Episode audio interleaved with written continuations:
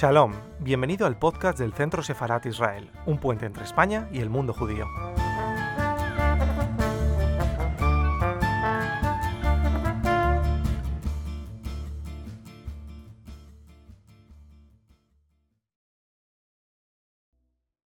Eh, la grandeza del libro reside precisamente en esa transversalidad que nos permite leerlo, digamos, con, con la perspectiva del tiempo y que todavía siga siendo vigente el testimonio. Sadly, anti Semitism is still a fact of life, uh, certainly in my country and in many countries around the world. There are even people who believe the Holocaust never happened or that it was exaggerated. So I'm, I was raised a Catholic, yeah, but I am the son of a Holocaust survivor. And I feel a moral responsibility to tell the message to the world and remember what happened. Because if we ever forget, or if the Holocaust deniers ever win, it could happen again, or worse things could happen. So this this story is a reminder of the horrors of fascism, the horrors of Nazism, the horrors of prejudice, which is what the, the Nazi ideology was about. And it's a reminder, therefore, of the importance of democratic values, the importance of free speech, and the things that the democracies stand for. Uh, in Spain, you had a little bit of experience of this yourselves, um, but it's that it's in that genre of story. By illuminating the past, we hope to prevent it happening again in the future. Pues eh, sí, la verdad es que tristemente debo decir que el sentimiento antisemita sigue siendo una realidad mundo, al menos en mi país, pero en muchas otras partes. Todos sabemos que existen, por desgracia, negacionistas del holocausto, gente que acepta que ha existido, pero que le quita importancia y de que se han exagerado sus historias. Yo me crié como católico, pero soy el hijo de un superviviente del holocausto. Y siento que es mi responsabilidad moral contar esta historia, contar sus recuerdos, para que no se olvide lo que sucedió. Porque si se olvida el horror del holocausto, hay una posibilidad de que se repita o incluso sea peor. Eh, al contar este horror, eh, sobre todo quiero que se preste atención a lo que supuso eh, el nazismo, los prejuicios, el fascismo, porque todo esto se basa en eso, en prejuicios, y destacar la importancia de esta manera de los valores democráticos, de la libertad de expresión. Yo sé que en España también ha habido una cierta experiencia con estos movimientos, pero creo que este género de historias, estos, estos recuerdos, lo que hacen es al mostrar el pasado y poner el foco en el pasado, también iluminamos un camino hacia el futuro mejor. Eh, la situación en Ucrania, ¿no? Eh, La trampa de Tucídides, que habla de que el poder incumbente está intentando eh, sobreponerse al, al, poder gobernante que es Estados Unidos, ¿no? ¿Usted cree que puede haber en algún momento un enfrentamiento militar entre Estados Unidos y China? Yeah. Yeah. Nobody could have imagined that in, in 2022 there would be refugees again in Europe. Um, it's not the same as 1939, for sure, but also for sure, some of those Ukrainian people will become refugees and probably never go back to the Ukraine, like my father never went back to Poland. So he went back to Poland immediately the war ended to see if any of his family had survived. But at that time, he thought nobody had survived. And years later, when I asked him, I went to Poland many times, he would never come with me back to Poland. He always said, In Poland, there is nothing for me in Poland but pain, painful memories, and tears. So he would never go back. So to turn to your question more directly, yeah, uh, who knows where this is going to end? With a madman like Putin in Moscow, and the, di- the key difference between 1939 and today is, of course, Hitler never had long range missiles, he never had nuclear weapons. Um, he developed rockets that bombed London, but it was too late in the war. The V 2 bombs, I don't know if you know, but the V 2 rockets killed many people in London, but he developed them very late in the day. So, what we have today is a world with two or three very big, powerful countries who don't care about the rule of law and they don't care about democracy and the values of free speech. And I have no idea how that is going to pan out in the medium to longer term. But it's very worrying. I feel ashamed that I, I'm a grandfather now. The world I will leave behind for my grandchildren is not better than the world I grew up in. It's much worse, much more uncertain. And I feel sorry. I feel I should apologize to my granddaughter for failing in that way. But we all do. It's not just me personally.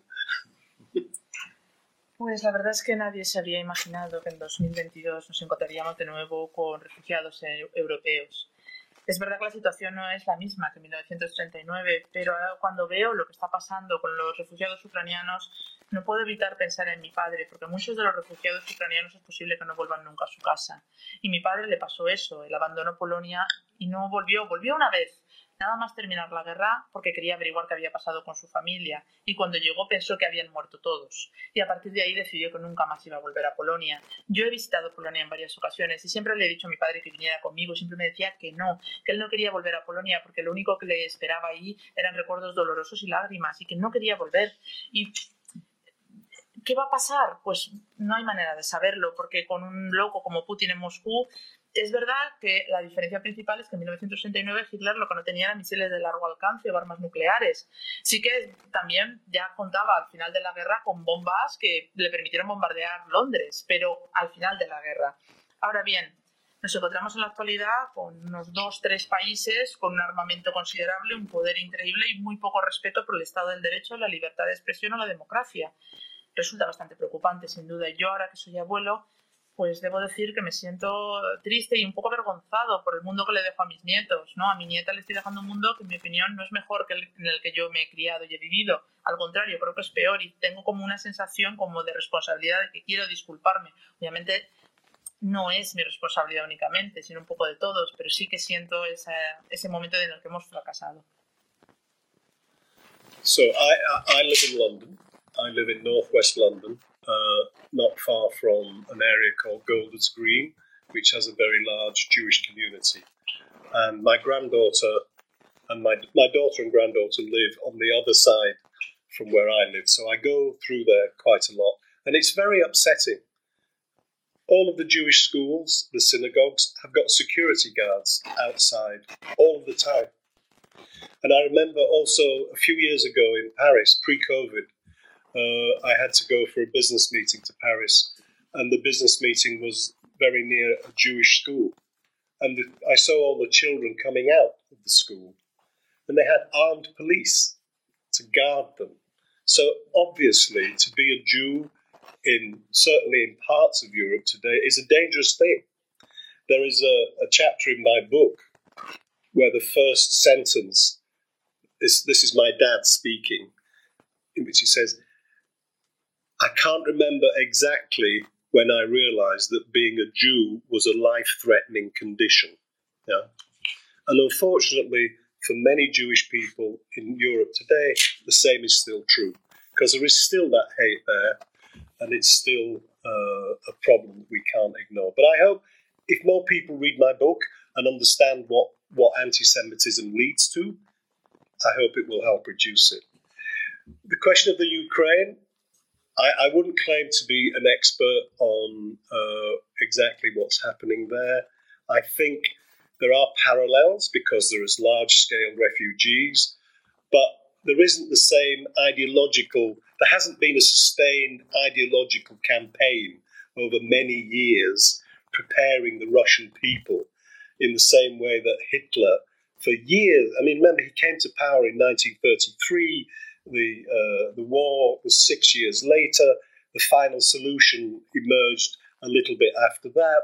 So uh, there isn't a direct parallel, in my opinion, with what's happening the, in, in, to the Ukraine today, with what happened to the Jews in uh, in Europe. But certainly, on in relation to the problem of refugees and what can happen when you have a dictator with no controls, uh, the parallels exist there for sure. Bueno, pues yo vivo en Londres y vivo en la zona noroeste y muy cerca de mi casa hay una comunidad judía bastante grande y mi hija y mi nieta viven al otro lado de esta comunidad, entonces yo atravieso esa zona con mucha frecuencia para ir a visitarlas. Y a mí me angustia, sin duda, ver que tanto la puerta de las sinagogas como de los colegios judíos suele haber eh, seguridad, siempre. Y, por ejemplo, también tuve que ir a París antes de la pandemia a una reunión y justo al lado donde teníamos la reunión había un colegio judío y los niños estaban saliendo de clase y había eh, policía armada protegiendo la salida de clase. A mí eso también me impactó enormemente porque claramente hay zonas en Europa donde todavía ser judío es peligroso.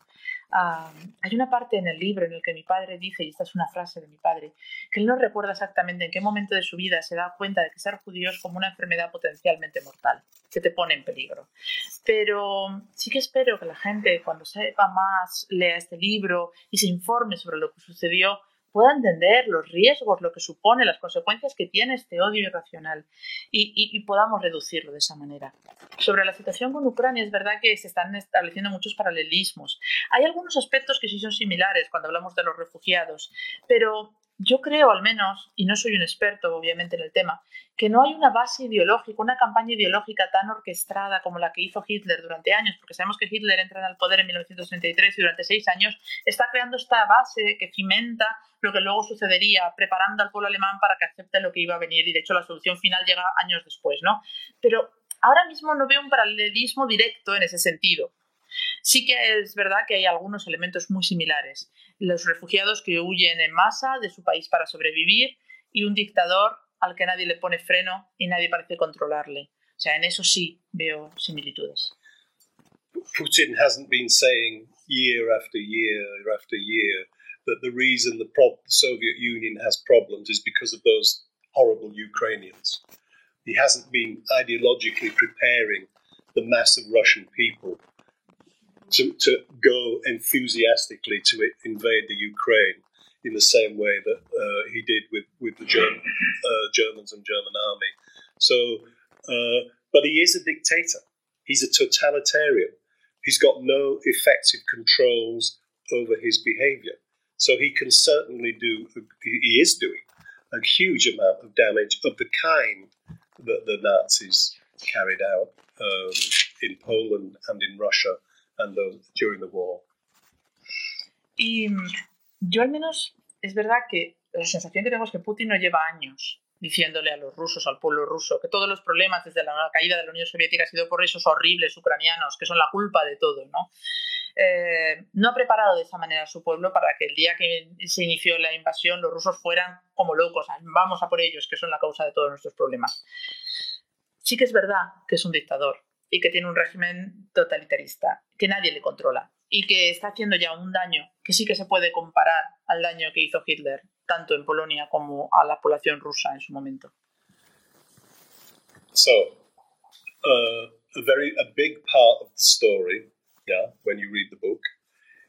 Uh, so imagine 1947. My father is 21 years old. He's in the British Army. He had been in the Free Polish Army when he first got to the United Kingdom, but because of anti Semitism in the Free Polish Army, most of the Jews, including my father, left and joined the British Army. So it's 1947. He's been to Lodz. He thinks all of his family are dead. That's wrong, by the way. One brother had survived, but he didn't find that out until 1957. So he's in the British. He's in Britain in a strange country, believing now, because the communists have taken control in Poland and he's got no family, this is where he's going to live for the rest of his life. And there are anti Semitic riots taking place on the streets of London, Liverpool, uh, and, and Glasgow and Manchester. Why? Because the Irgun in Palestine had just murdered, just killed some British soldiers. And so in their in their fight to free, to make Palestine uh, free a free uh, an Israeli a Jewish state. And the British media were full of these stories attacking the Irgun and attacking the the Jewish terrorists. That's what they called them, the Jewish terrorists. So there were riots, anti-Semitic riots, and some of the fascists and the Nazis who were still there. They'd never gone away. They'd been there before the war, but they had to keep quiet during the war. But they were still there they were leading and organising anti Semitic riots in the United Kingdom. So my father, alone in the world, in a foreign country, blonde, blue eyes, thinks maybe it's not so smart to come to tell everybody that I'm a Jew. He then gets a job um, training to be a tailor, which is a very traditional Jewish job, but he got this job and he goes to college to learn be- how to be a better tailor. And he meets a very beautiful Irish girl who is a Catholic. That's my mother. So he says to this Irish girl, Hey, look, I'm blonde, I'm blue eyed, I'm Polish. Of course I'm a Catholic. Because he knew, he knew that my mother would never have had a relationship with him if she didn't believe he was a Catholic as well. So for 12 years, well, in fact, more than 12 years, he lived a lie. He lived everybody belie- believing he was a Catholic. In 1957, he discovered that his brother had survived and was living in Israel, right? He wanted to see his brother. So he brought his brother to England, but he wrote a letter to him saying, Natan, that was his name, Natan Hirschman, everybody here thinks my name is Henrik Karbowski. Nobody knows my name is Chaim Hirschman. They think I'm Henrik Karbowski. So when you come here, you must be Michael Karbowski. You're a Catholic and you married a Jewish woman. That's why you're living in Israel. So my Michael comes, or Natan comes, he only speaks Polish, Yiddish, and Hebrew. So it wasn't difficult for him to avoid getting into any conversations with English people.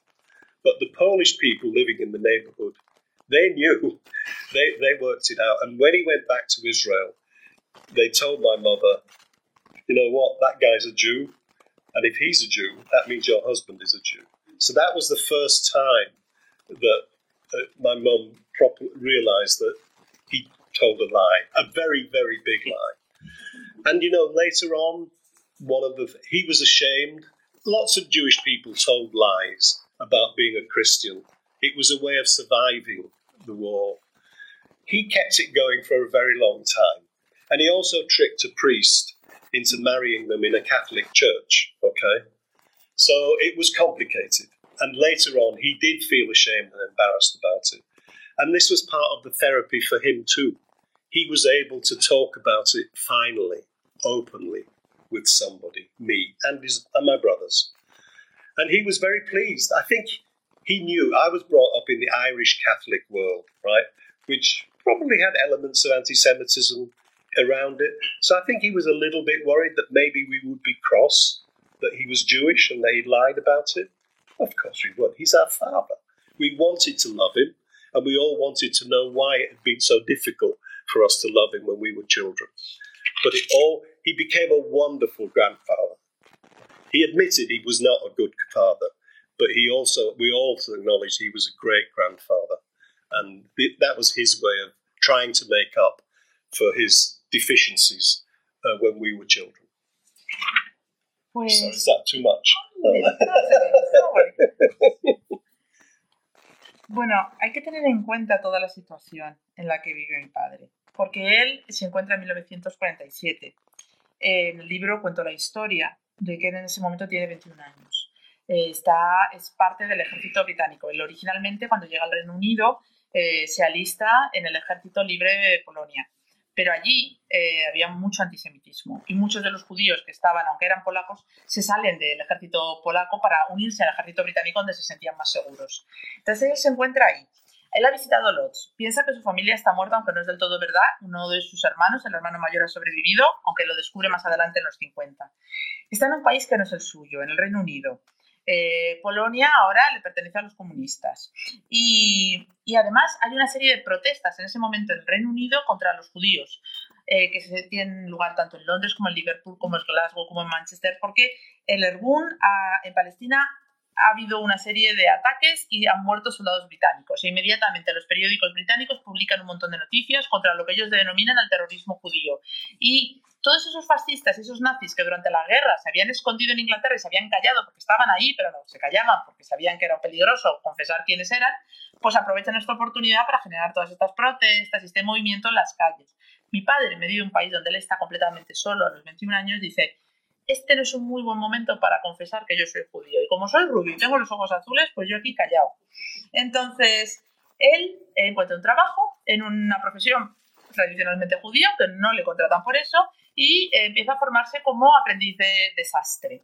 En esa formación conoció a una mujer guapísima irlandesa católica de la que se enamora, que es la madre del autor, y mm, se da cuenta que, bueno, mm, soy polaco, soy rubio, tengo los ojos azules, y esta mujer le digo todo esto, ya va a pensar inmediatamente que soy católico, y si yo le digo que no lo soy, no me va a hacer ni caso. Así que se calla y mantiene esta relación eh, mintiendo. Y durante más de 12 años vive una mentira. Vive como si fuera un católico.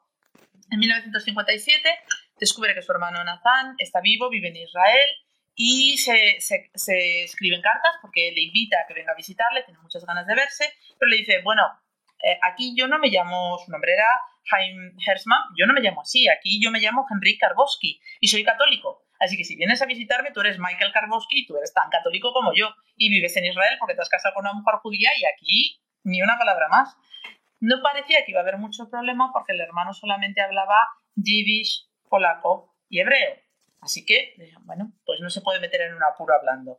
Pero en el barrio había mucha población polaca. Y entonces pillan el truco y cuando se termina la visita van a visitar a la madre y le dicen, no es por nada, pero este hermano de tu marido es judío.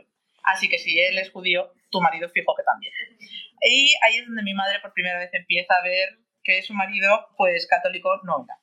Mi padre vivió con esa mentira, porque es verdad que hubo muchos judíos que se hicieron pasar por católicos o por cristianos para sobrevivir, pero mi padre mantuvo la mentira durante muchos años. Eh, de hecho, él engaña a un cura para poder casarse eh, en una iglesia católica con, con la madre y, sufre una enorme vergüenza por, por, esto. Por eso fue tan terapéutico poder hablar con él, eh, pudo hablar conmigo, con mis hermanos sobre lo que había pasado. Nosotros nos criamos en una comunidad católica irlandesa y sí, probablemente había cierto, o había algunos atisbos de antisemitismo entre algunos de los miembros de dicha comunidad. Y él quizá pensaba que sus hijos estarían enfadados con él por la mentira. Y no, para nada, porque éramos sus hijos y nosotros le queríamos, y en el fondo lo que queríamos entender es por qué se había comportado como se había comportado cuando éramos pequeños. Porque fue un padre terrible cuando éramos pequeños. Eso sí, él, una vez que se liberó de esa vergüenza y se aceptó como era, eh, hizo todo lo posible por compensarnos, por, por, acercarse a nosotros y se convirtió en un abuelo estupendo. Y, debemos de agradecer al autor.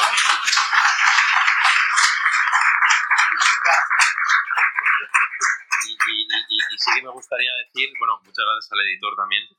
Lo que sí que me gustaría es emplazarle para cuando tenga listo el segundo libro, que, que por favor venga aquí el, en, en, primer lugar. Porque tiene, tiene mucha historia para contar.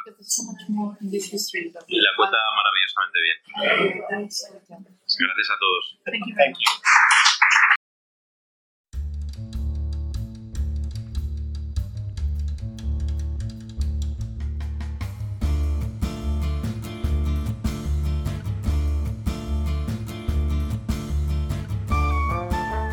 Gracias por escucharnos. Recuerda que también nos puedes seguir a través de Instagram, Facebook y Twitter con el usuario arroba Centro Sefarat Israel o si lo prefieres en nuestra página web www.sefarat-israel.es.